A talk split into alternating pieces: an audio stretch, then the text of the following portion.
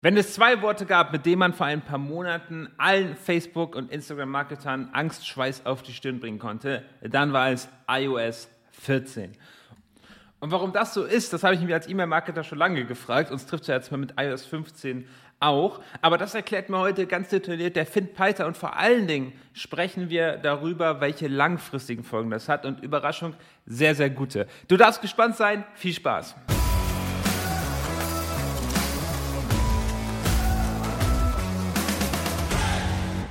Und bei mir ist heute der liebe Finn. Hallo Finn, schön, dass du da bist. Hi Florian, wie geht's? Danke für die Einladung. Schön, dass du hier bist. Äh, und Finn, das ist ja dein erster Podcast hier, habe ich gehört. Ja, alles so, alles sein erstes Mal. Von daher freue ich mich aufs Gespräch, ein spannendes Thema. Das, das, haben wir. Auf in, auf in den ersten Podcast. das ist die richtige Einstellung. Und lieber Hörer, wenn äh, ich finde es immer super, wenn Leute hier zum ersten Mal sind. Also schreib gerne eine Rezession bei iTunes, wie du die Folge fandest, und gib äh, Finn ein bisschen Feedback. Das leite ich dann gerne weiter. Aber lass uns direkt starten. Äh, Finn, sag doch noch mal kurz ein paar Worte äh, zu dir. Wer bist du? Was machst du so? Genau, ich halte es im Endeffekt kurz. Mein Name ist Finn Peiter, komme aus Köln und ja, bin hier der Gründer von Netvantage Marketing, heißt, ähm, sind hier im E-Commerce Podcast, bedeutet mich jetzt auch in den Bereich E-Commerce getrieben und kenne mich dort dann ein bisschen mit dem Thema Social Media Werbung aus. Bedeutet, ähm, wir arbeiten spezialisiert auf das Thema Facebook, Instagram Ads mit Direct-to-Consumer-Shops zusammen, um dort eben wirklich über diesen Kanal weiter zu wachsen mehr zu Ver Verkäufe zu erzielen, aber eben natürlich auch die Marke aufzubauen. Und ja, das ist im Endeffekt mein täglich Brot. Sehr schön. Und darum soll es ja heute auch ein bisschen gehen. Nicht über Facebook-Werbung an sich, sondern über die große Apokalypse, die da vor ein paar Monaten stattgefunden hat, nämlich iOS 14.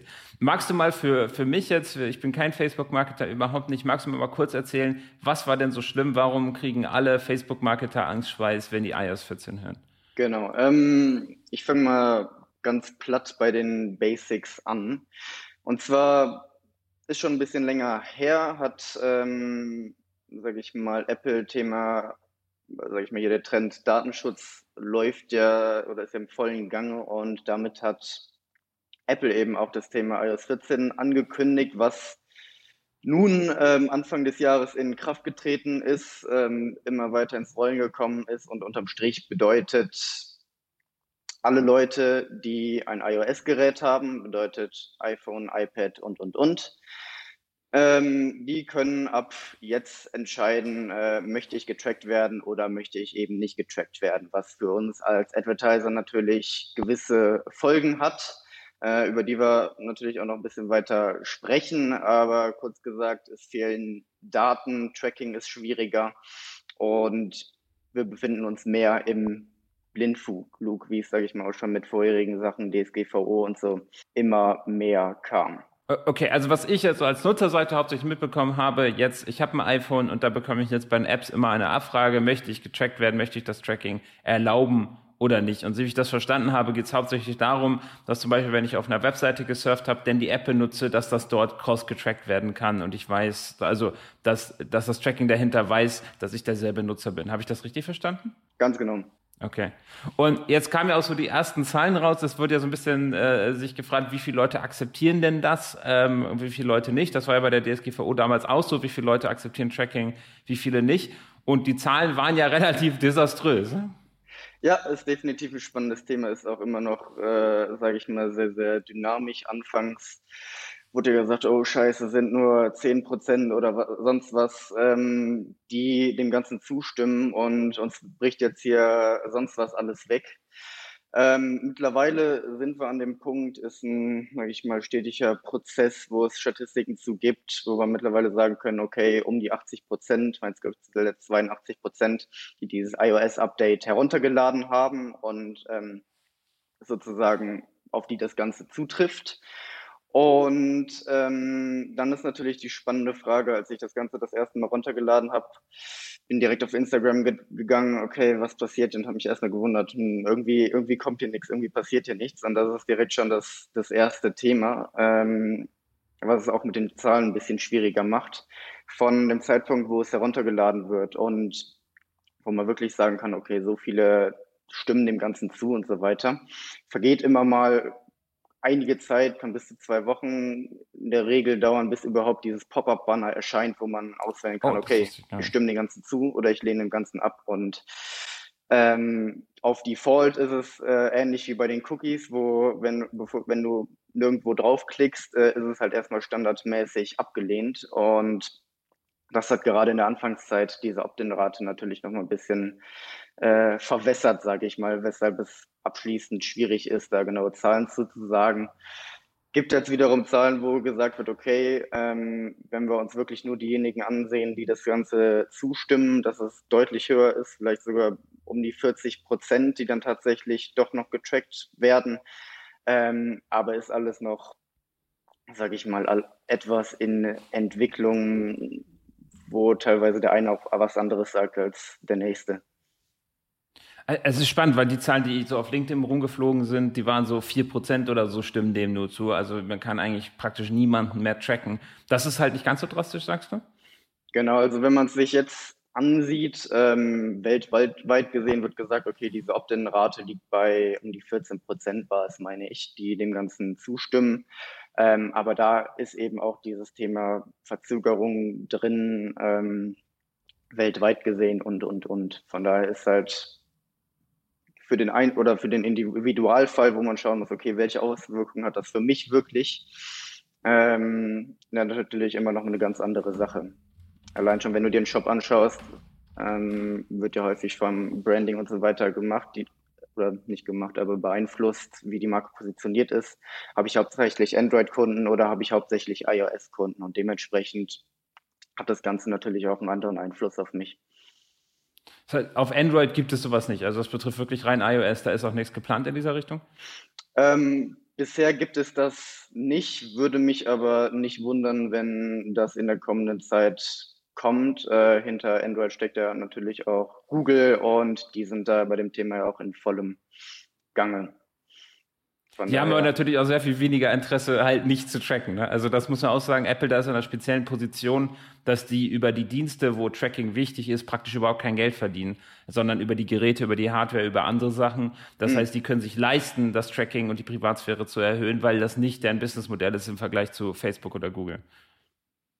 Ähm, du meinst jetzt iOS, richtig? Wenn ich es richtig verstanden habe. Genau, genau, genau, äh, genau. Apple. Ich meine, aber Apple ist halt in der Position, die können genau. das machen. Das wird, das wird deren Umsatz nicht schmälern. Aber wenn Google jetzt auf Android das Tracking verbietet, dann schneiden die sich halt ins eigene Fleisch. Genau, auf jeden Fall. War, sage ich mal, unternehmerisch gesehen ein schlauer Move von Apple.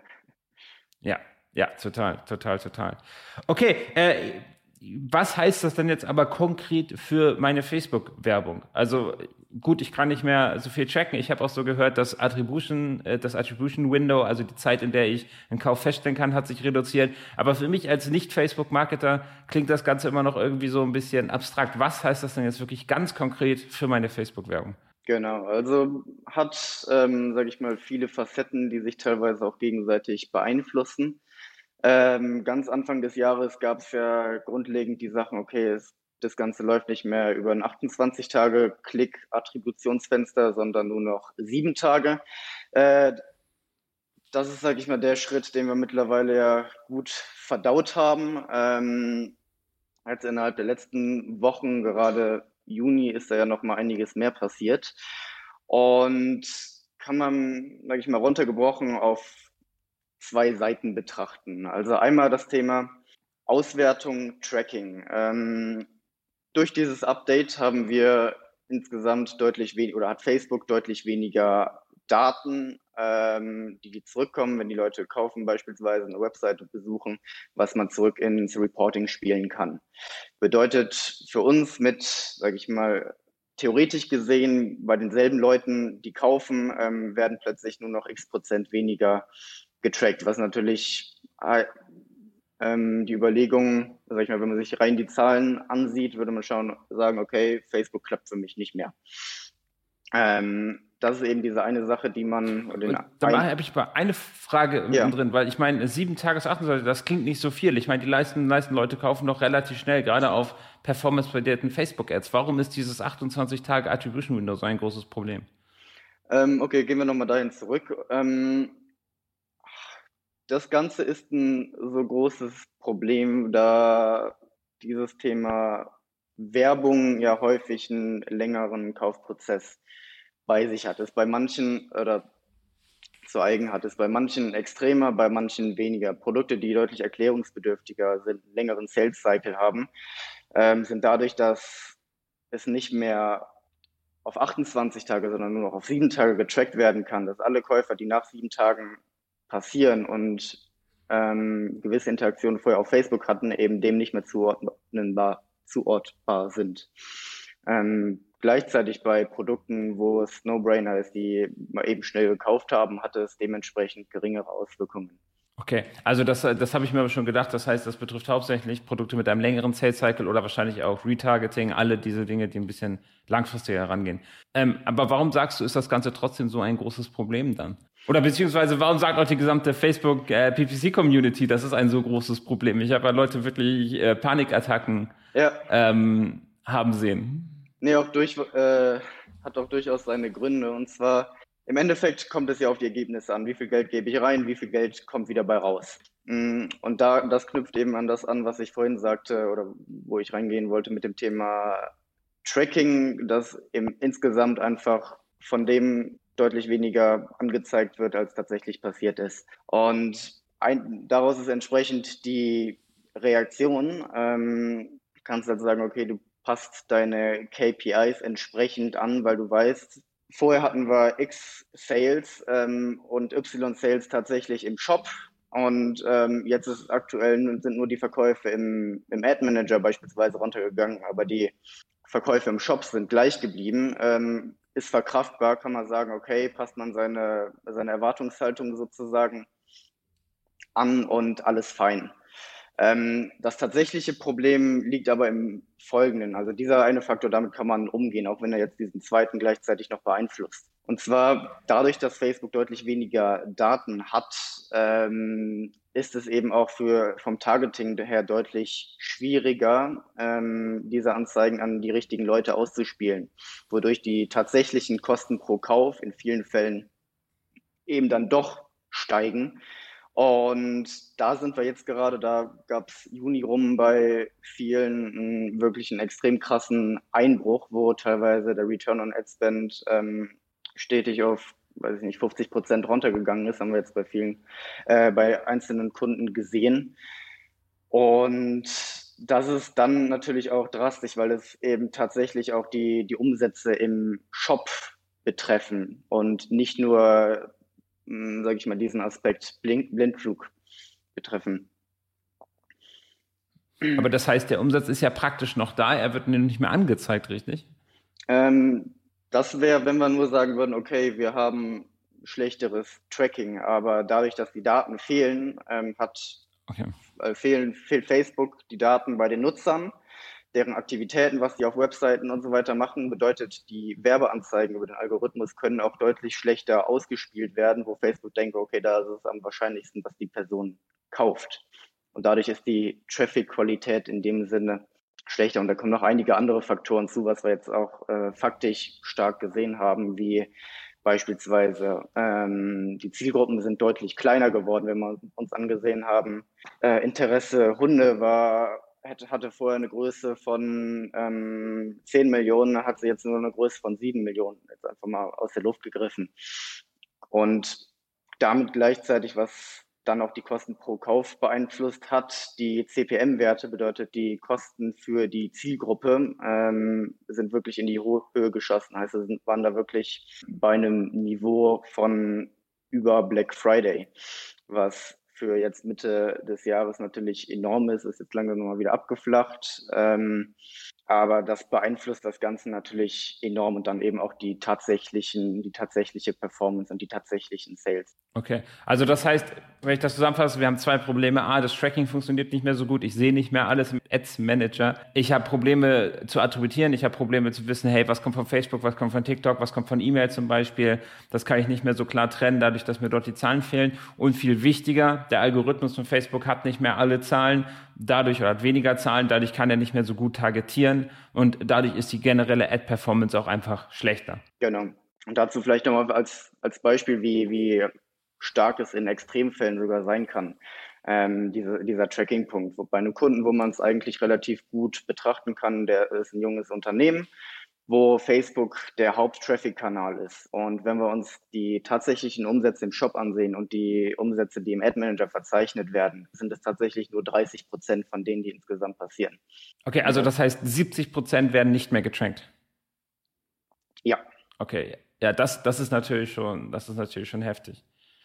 Okay, wenn ich das jetzt unterm Strich aber einfach so sehe, also ich jetzt von außen rauf gucke, dann sage ich, okay, Facebook-Ads werden weniger gut funktionieren. Das ist so ein bisschen mein Learning daraus. Ich werde, ich werde generell, der Algorithmus wird schlechter funktionieren und ich werde nicht mehr alles im Ads-Manager sehen. Das ist natürlich auch strategisch dann wichtig, das mit, mit einzuberechnen. Ich sehe aber immer noch keinen richtigen Grund für Panik. Warum war das für die Facebook-Community so ein Riesending?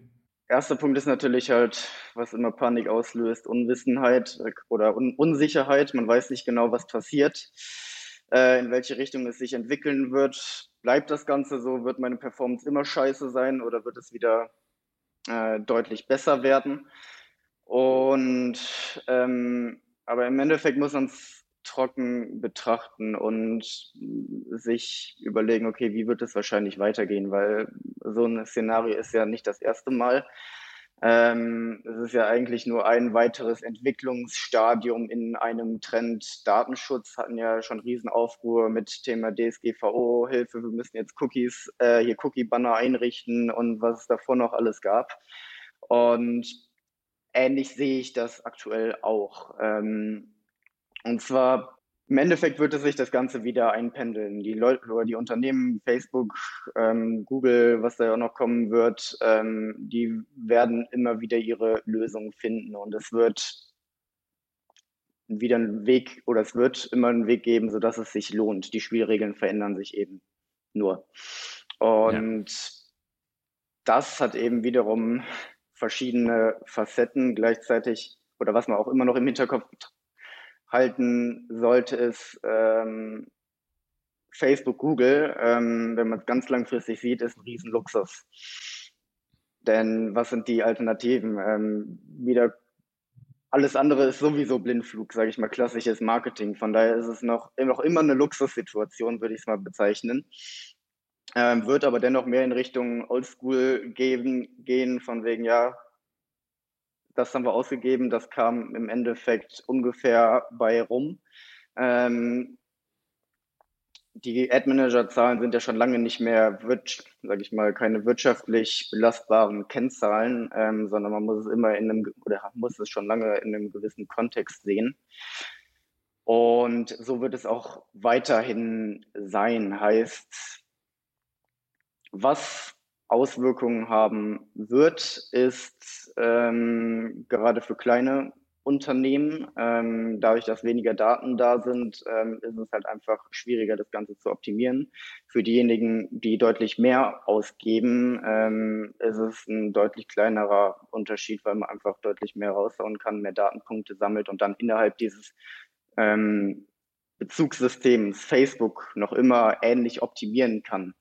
Und man muss dann eben nur dieses Bezugssystem Facebook Ads ähm, in das Bezugssystem Online-Shop, ähm, Werbekanäle und so anders hereininterpretieren. Aber die kleineren Shops, die eventuell gar nicht genug Daten haben, um innerhalb dieses Bezugssystems Facebooks richtig optimieren zu können, da wird es eben deutlich schwieriger. Und ja, anderer Punkt, ähm, habt ihr ja jetzt, ähm, hier habe ich gehört, in dem Podcast auch schon einige Male drüber geredet. Ähm, am Ende kommt es immer wieder auf die Basics zurück und das ist auch so mein, mein Credo in dem Beispiel. Es geht, oder allgemein bei dem Thema, es geht immer wieder back to the basics und auf die Fundamente kommt es an. Heißt, äh, für einen als Dienstleister eine wirklich intensive Einarbeitung in Ziele, äh, Zielgruppe, Angebot, Marke und, und so weiter, um dann wirklich gute Creatives zu erstellen, ähm, die funktionieren. Und solange das gemacht ist, sind alle sind, sage ich mal, diese, diese Änderungen, was Facebook und so weiter angeht,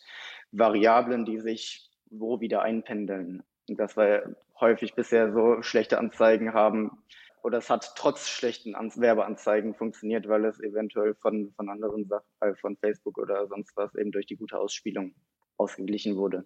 Also das ist wunderschön, wie du das gesagt hast, ähm, weil ich glaube auch, in Zukunft wird es viel mehr so sein, dass der bessere Marketer gewinnt. Wir haben das ja mit iOS 15, da wird es ja noch mehr eingeschränkt, gerade was E-Mail-Marketing angeht, was für uns natürlich sehr interessant ist. Und überall sehe ich das eigentlich, dass es hauptsächlich die Schlechten aussortiert, weil du hast ja aktuell durch das riesig, das, das perfekte Tracking, du hattest ja jahrelang einfach perfektes Tracking in Facebook. Und das heißt aber auch, auch ein blindes Huhn findet mal ein Korn. Du konntest einfach unglaublich viel ausprobieren. Irgendwas hat dann schon funktioniert. Und das wird in Zukunft halt dadurch nicht mehr gehen. Du musst viel mehr, die, die Qualität muss einfach viel, viel höher sein. Du musst viel besser wissen, was deine Kunden eigentlich wollen und wie du sie ansprichst. Und das finde ich, der da eine riesen Leidenschaft für mitbringt, halt auch einfach eine gute Sache, weil diese ganzen Leute, die einfach nur den Algorithmus optimieren oder versuchen auszunutzen, damit einfach wegbrechen. Und das finde ich persönlich eine richtig, richtig schöne Entwicklung. Ja, auf jeden Fall. Also für viele wird es die traurige Wahrheit sozusagen sein. Es wird schwierig sein. Ähm, aber das ist eben der Trend, in dem wir uns bewegen. Du hast es gerade schon, schon angesprochen. Hier E-Mail-Marketing wird sich was tun. Google wird dasselbe wahrscheinlich auch noch oder wird das Ganze auch noch kommen. Und ähm, ja, am Ende kommt es auf gute Werbung an. Richtig. Gutes Marketing. Ich meine, eine Sache muss man natürlich dazu sagen. Ich denke, es gibt Geschäftsmodelle, die einfach nicht mehr funktionieren gerade wenn das so weitergeht, weil die auf extrem niedrige CPAs ausgelegt sind. Und das finde ich aber auch eine gute Nachricht, weil eins das Geschäftsmodell, was dadurch wahrscheinlich, da bin ich auf deine Meinung gespannt, komplett wegfallen wird, ist das Thema Dropshipping. Diese absolut nervigen ähm, Werbung auf Facebook für Schrottprodukte, die dann aus China verschifft werden. Ich glaube, das ist damit dann hoffentlich bald Geschichte. Wie siehst du das? Ja, also auf jeden Fall. Und da gibt es, oder sehe ich persönlich ähnlich. Und da gibt es auch noch andere, die, wo, wo es ähnlich sein wird. Weil im Endeffekt, wenn sie eine schlechte, äh, die Unternehmen, die eine schlechte Marge haben, ähm, haben Schwierigkeiten, ähm, weil sie sich eben das Ganze über den Kosten, die Kosten pro Kauf nicht leisten können. Und ähm, das Produkt muss gut sein, weil wenn es nicht gut ist, werden die Leute nicht beim Unternehmen bleiben. Es wird, sage ich mal, kein, kein Selbstläufer. Und der Customer Lifetime Value, wo ja dann tatsächlich die großen Profite drin liegen, wird nicht wirklich da sein, was im Umkehrschluss natürlich bedeutet, wir können weniger für die, die ursprüngliche Neukundengewinnung sein. Äh, das ist aber auch so wunderschön, weil dadurch halt, du kannst keine Schrottprodukte mehr verschicken. Ja. Du kannst nicht mehr im ersten Kauf zwanghaft profitabel werden. Du musst was aufbauen, wo die Leute Bock drauf haben, was sie wieder kaufen, wo du sie zum Beispiel halt über Kanäle wie E-Mail-Marketing wirklich zu Fans machen kannst. Und das ist das Geschäftsmodell der Zukunft und ja. nicht deine Kunden mal schnell mit irgendwelchen Müll über den Tisch ziehen. Und genau das finde ich so unglaublich schön. Nee, auf jeden Fall hat er auch Riesenvorteile dann, sage ich mal. Wird sicherlich in Anführungszeichen die Intention von Apple gewesen sein, ähm, dass die Kunden da deutlich bessere Produkte bekommen. Nein, aber das wird es im Endeffekt sein. Und ähm, aber gleichzeitig, was auch noch, sage ich mal, so eine Sache ist, was schwierig ist, gerade Online-Shops, die Multi-Brand-Konzepte haben und verschiedene Marken verkaufen, die haben ähm, war in der Vergangenheit auch so. Und das wird eben jetzt nochmal deutlich schwieriger, was diesen Kanal angeht. Die haben ja auch nicht die größten Margen, ähm, da profitabel zu arbeiten. Ja, Finn, das scheint mir schon ein gutes Schlusswort zu sein. Äh, oder gibt es für dich noch was? Also der Titel der Folge wird, wird sein, die langfristigen Folgen von iOS 14 und 15. Ich denke, das haben wir ganz gut behandelt. Aber gibt es noch irgendwas, wo du sagst, hey, das ist noch eine Folge, die hat jemand noch nicht so im, im Auge? Das ist es eigentlich im Endeffekt. Also nochmal kurzes Schlusswort. Panik oder es gibt im Endeffekt keinen großen Grund zu Panik, wenn man in der Lage ist, gutes Marketing zu machen und wirklich es mit seinem Shop sozusagen ernst meint, ein Ökosystem aufbaut, die mit verschiedenen, das mit verschiedenen Marketingkanälen ineinander übergreift.